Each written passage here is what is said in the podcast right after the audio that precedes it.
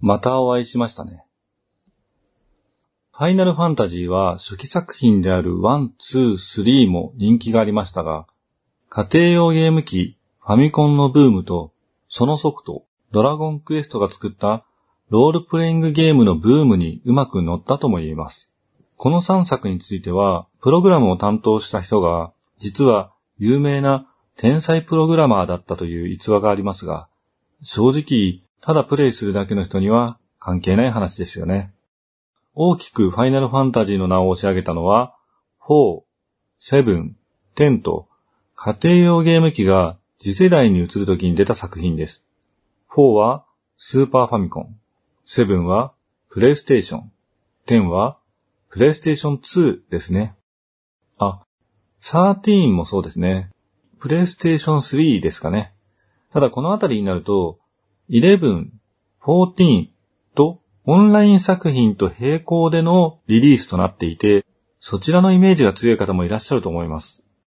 世界的に見ると、やっぱりプレイステーションで出た7ですね。国内でも300万本以上出荷されています。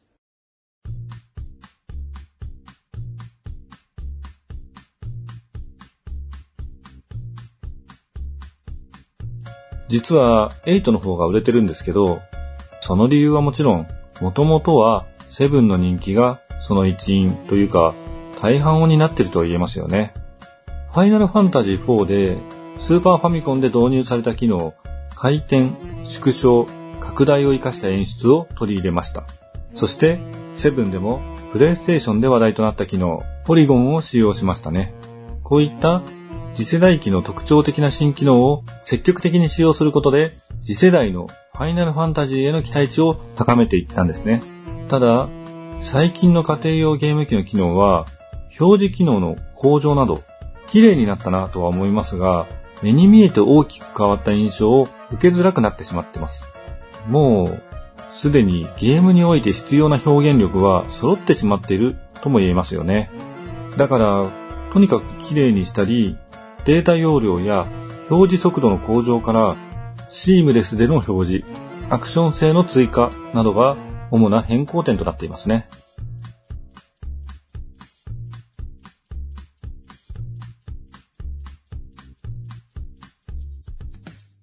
改めまして、夕闇堂の根岸です。そんな中、とうとう超人気作品、ファイナルファンタジー7のリメイクが発売されました。変更点は、10の時に追加された音声に加え、最近のゲーム機の能力を活かしたビレー化、シームレス、アクション性追加となっています。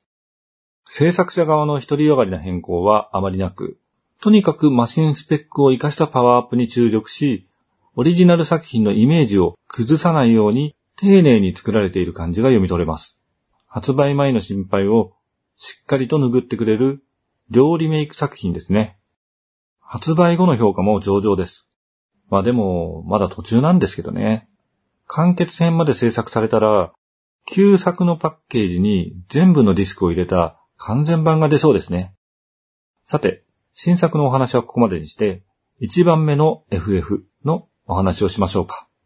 例によって進行が遅すぎる気がしますので、今回から少しペースを上げていきますね。ある程度修行を済ませたネギたち一行は、ヒットポイントがすでに100を超えています。ファイナルファンタジー1では、4人の光の戦士に大きな特徴分けはありません。レベルが上がるタイミングも、戦闘不能で経験値がもらえなかった場合を除いて、全員同じとなっています。でも、同じレベルでも、若干ステータスの向上に違いが見えますね。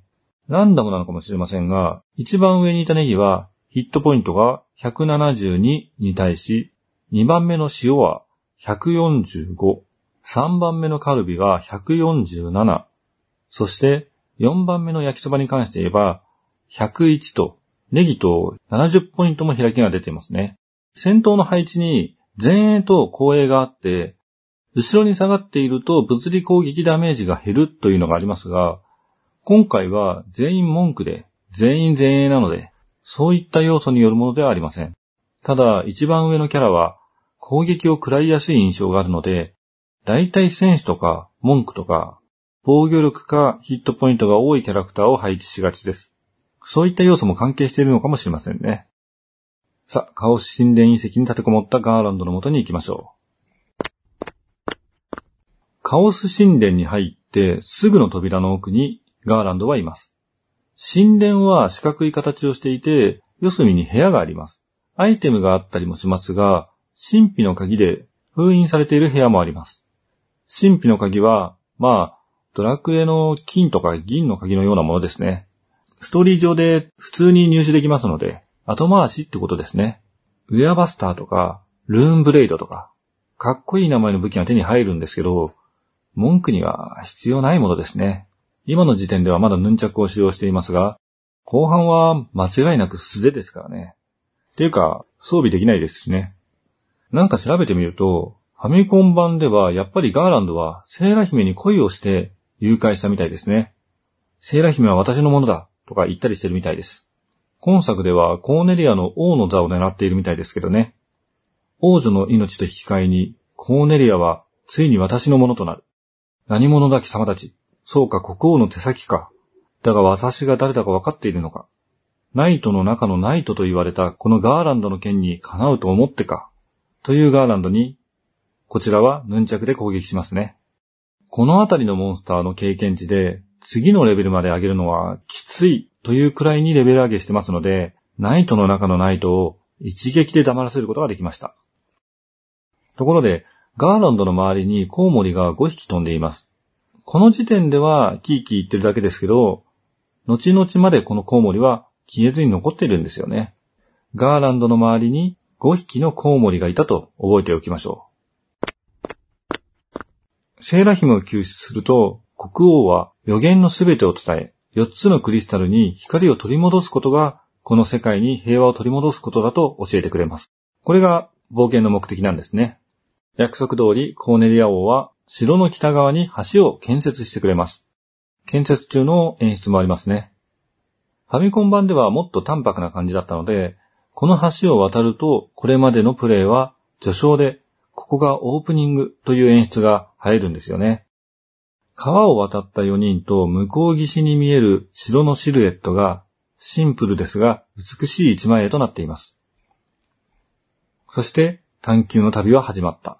あ、今作では隠して探求の旅は始まったとなっていますね。隠してとは、こうしてという意味ですね。そしてよりは雰囲気が出てますね。4人の若者は光の戦士として自らに与えられた使命の大きさと待ち受ける波乱の運命にめまいさえ覚えるのであった。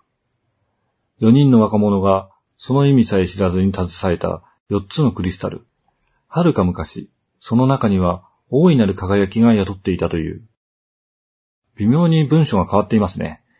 ファミコン版では、その意味さえ知らず、4人の若者が持つ4つのクリスタルと、若干黒い言い回しでした。さあ旅立つのだ。この世界を覆う暗黒を振り払い、再び光の輝きをこの世に。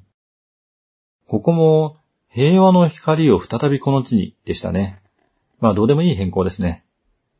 オープニングが終わったところで、王女の救出と橋を架けるという二つのイベントがありました。これってあれですね。ドラゴンクエストのイベントをオープニングに持ってきたってことですね。クリスタルの光を取り戻すっていうのも、光の玉を取り戻すというドラゴンクエストの目的と若干被っていますね。今回は4つありますけど。あ、ここで忘れてると困るアイテムがあります。救出後、セーラ姫に話しかけるともらえるリュート。重要アイテムですね。ここで取り忘れると、イベント的にこの場所に戻ってくる機会がないので、詰まってしまうという人が結構いたんですよね。話しかけるだけですから、ここで取っておきましょうう。リュートは楽器のことですね。結構後半まで使えませんけどね。橋を渡って北へ進むと、マトウヤの洞窟があります。マトウヤは多くのファンタジー作品で登場する典型的な魔女というか占いババのような存在ですね。マトウヤという名前はオリジナルだと思いますけど、放棄を使ったり、薬を作ったり、老婆だったりですね。この時点では水晶の目というアイテムがないため、コミュニケーションを取ることができません。水晶玉ではなく、水晶の目なんですね。そういえば、スクエアは、水晶のドラゴンなんてアドベンチャーゲームを出していましたね。どうでもいいことですが。ここで、マトウヤの身の回りの世話をするホウキたちが不思議な呪文を教えてくれます。不思議な呪文、さっさかさと言ってるので、その呪文を逆さに読むと意味がわかります。その呪文通りにコマンドを入力すると、世界地図を見ることができるんですね。なかなかいい演出ですよね。マトウヤの洞窟は、そこにあるということを確認したら、特にやることはないので、東に向かっていきましょう。ちなみに、これまで触れていませんでしたが、コーネリア城とカオス神殿の間に、大地の恵みの祠という場所があります。これはリメイク作品で追加されたエクストラダンジョンで、本編とは関係ありません。今回は基本的に無視しますね。めんどくさいんで。